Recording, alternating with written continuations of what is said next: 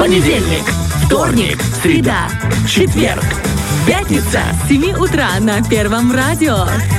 Новости, Игры, гости, подарки, полезности. на частоте 104,1 FM. Фреш на первом. Будь с нами. Будь с нами, и мы возвращаемся, и уже не одни с А Денисом мы это, Романовым. да, Александр Бондаренко. Спасибо, если вы забыли, да. Мы возвращаемся еще и в компании прекрасной гости, Дёни. И как сообщает официальный инстаграм театра, Так. я все оттуда, естественно, вытащил. Наталья Павади, одна из последних учениц Надежды Степаны Аронецкой, основателя, те- основателя театра. Тирасполе, а ныне успешная киноактриса, гастролирующая с театральными проектами по всему миру. И 8 октября, ровно в 17.00 в Малом зале, она поделится своим творчеством со сцены в музыкально-поэтическом вечере «Жизнь поэтов. Жизнь в любви», куда войдут стихи, биографические справки, байки о великих поэтах Серебряного века. И все это Наталья Павади, которая у нас сегодня в студии, и об этом с ней и поговорим. Доброе утро. Доброе утро. Очень приятно, что меня так представили. Да, это, это, видите, наши коллеги Очень из э, приятно. театра в Инстаграме. Да, Очень Наталья, а, поговорим э, вначале, ну, расскажем вообще нашим слушателям, кто вы, да, потому что, думаю, ну, может быть, кто-то слышал, вот, э, как я говорил об этом на телевидении, что ваше лицо знакомо, потому что вы снимаетесь в сериалах Да. российских, и сто процентов, э, друзья, если вы смотрите э, телевизор, вы точно... э, О, о, вот я ее где-то видел. знакомая, э, да? Где-то, да. Есть, такое. лицо очень и очень знакомое. Но поговорим с самого основания, да, как вы вообще попали в театр и как вам Надежда Степановна Аронецкая, потому что ну, для нас она уже какой-то такой миф, легенда, Миф, знаете. легенда. Понимаю вас прекрасно. А, попала я вообще случайно. Я вообще дочь военных, так прям кратко. И поэтому сюда приехала, когда вот эти вот были кон- э, 90-е годы. Я в Латвии жила, мне нужно было пол- получить образование. Как русская я этого не могла уже там сделать полноценно. Приехала сюда, здесь у меня родственники жили. И у меня было два варианта. Поскольку училась хорошо, я либо, значит, на физмат, либо на литературный, э, на, фил- на филологический. И так получилось, что в этот момент было прослушивание в театре. А я вообще сама поющая всю жизнь творческая, с детства музыкальная школа, ну, танцы, в общем, весь набор. И я пошла на, на прослушивание, сначала попала к Людмиле Григорьевне Байрактаровой. Она Тоже актриса сразу... театра, да. Да, я, кстати, читала Ахматову э, «Высокие своды костела», она мне сразу, все, на прослушивание. Так вот, прослушивание. Я выхожу, там, туда-сюда, как все, такая серая мышка, как обычно, как все, в общем-то, ничем не выделяюсь. Был один момент, этюд. И в этюде там все должны были танцевать и как-то отреагировать э, ну, на, свой, на свой танец, да, как будто мы где-то там на, на какой-то дискотеке. И так получилось, что не было пары у меня. И я просто начала танцевать вальс сама. Вот это очень задело Надежду Степановну. И она такая, вот эту девочку, говорит, надо посмотреть, потому что я неординарно как-то преподнесла себя. Вот. А потом на, на самом уже поступлении, непосредственно на экзамене, Второй тур был, когда, по-моему, я уже, честно говоря, сложновато это помню. а, Я читала басню. И басню как-то так прочла. э, Она говорит, вот все хорошо, но басня это что-то невозможное. Я такая думаю, боже мой, как же так, как же я, наверное, точно не поступлю. Нет, поступила, она во мне увидела вот какое-то зерно.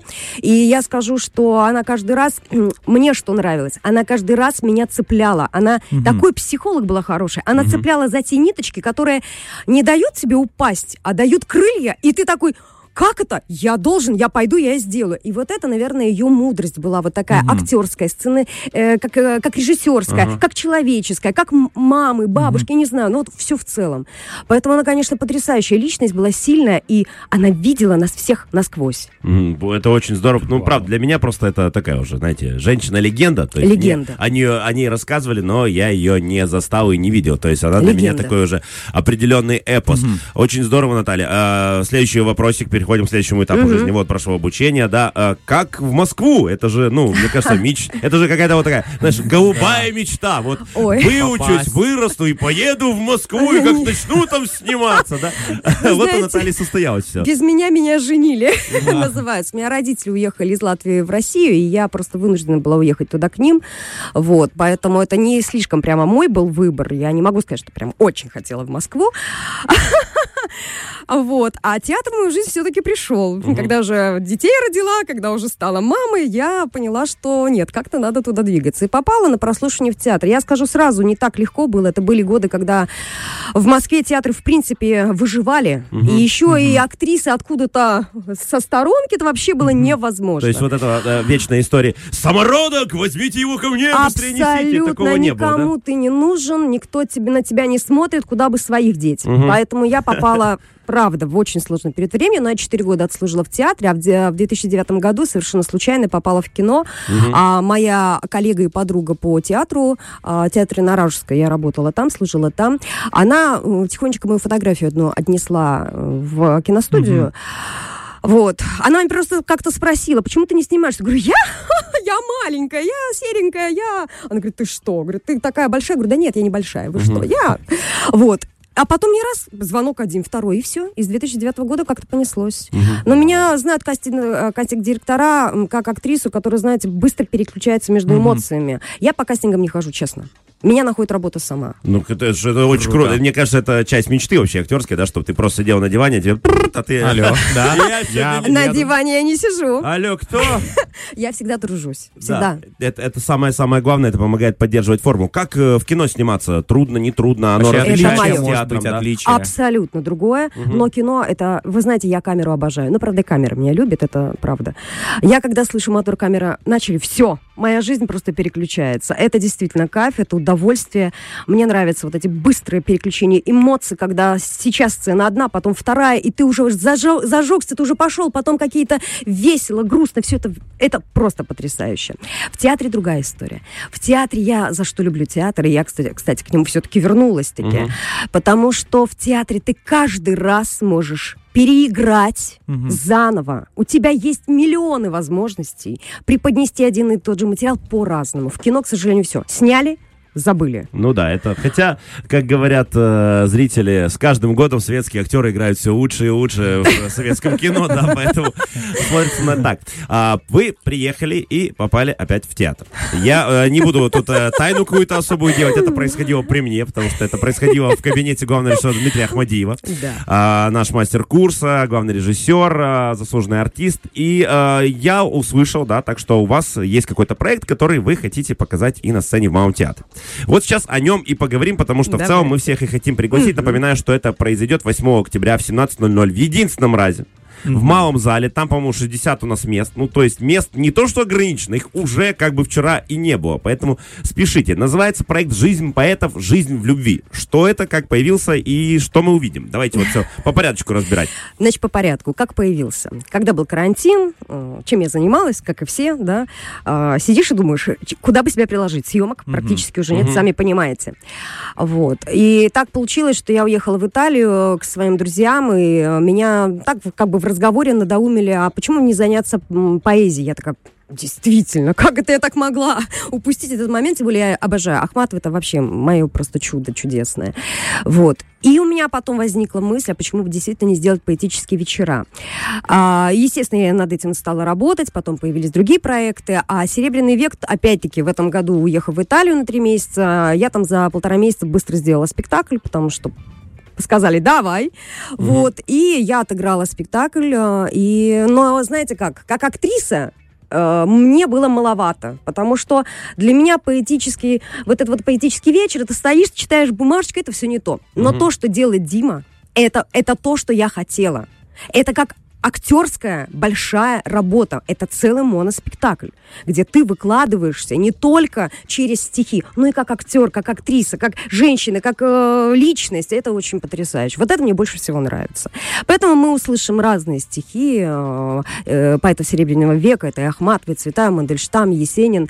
А, будут байки, будут интересные истории из их жизни. Я подбирала материал, чтобы было не скучно, чтобы людям было что-то новое. Потому что все мы можем прочитать в интернете сегодня. Вот. А это интересная такая подборка получилась. А какую-то баечку уже можем сейчас в качестве интриги рассказать? Может быть, какая-то есть любимая, или все-таки не будем раскрывать тайну? Ну уж нет.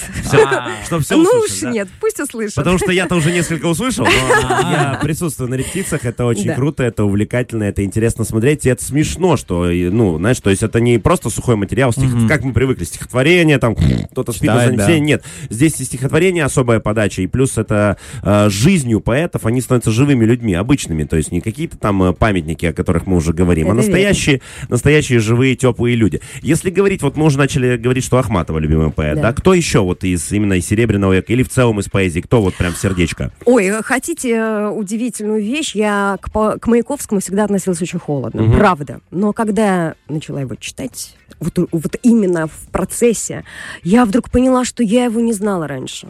Просто не знала. Он для меня что-то новое, открытие совершенно другое. Я его прочитываю по-другому. Так что Маяковский стал моим любимым поэтом. Один, одним из любимых. И э, для меня был Анинков открытием, потому что Анинкова я вообще не знала. Собственно говоря, многие о нем не знают, mm-hmm. знают mm-hmm. просто из истории, что да, был, э, но то, что Анинков писал стихи, я тоже для себя открыла этого поэта, это действительно удивительно. Вот. А вообще, на самом деле, мне в целом нравятся поэты Серебряного века, они такие глубокие. Может быть, немножечко раскрашенные э, по сегодняшнему времени, но каждое слово, оно точное, качественное, оно туда, оно чувственное. И вот это, конечно, очень э, трогает душу и ну, заставляет меня их любить. Это очень здорово. Я знаю, что в спектакле да. еще вы будете и петь. О, это, да. Мы можем об этом сказать, да? Да, конечно, почему нет. Я поющая актриса, да, совершенно верно. Там Причем это будет авторская песня. Одна из песен будет авторская, да, совершенно верно. Дмитрий дал ей жизнь. Вот. На самом деле она давно уже в интернете гуляет, но я как-то особо не занималась ее пиаром. Мне вообще... Я человек не тщеславный, поэтому спокойно отношусь к этому.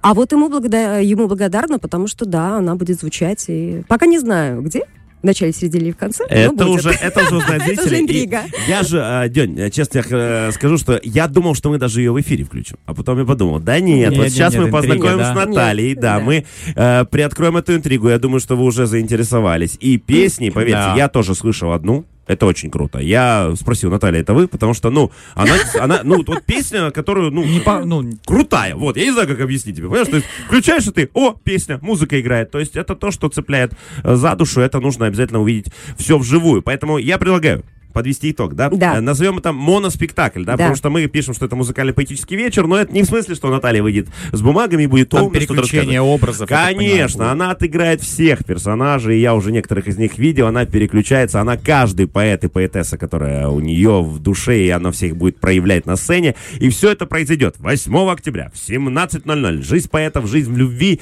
э, на малой сцене в театре нашем государственном. Мест, ну, просто нет, ребят. Это горячие пирожки, надо будет даже драться топтаться, наверное, на входе, от, отбирать у кого-то. Поэтому спешите. Наталья Павади вас будет поражать. Наталья, если есть что-то добавить как-то еще, чтобы мы зри... Э, слушателей наших привлекли, может быть, какую-то там еще штучку скажете, чтобы они... Да, мне пора. Мне пора. На самом деле, э, я просто хочу пожелать всем, кто придет на мой спектакль, э, чтобы вы насладились, получили удовольствие вместе со мной от юмора, от искрометности, от стихов, от тонкости, от слез, от эмоций.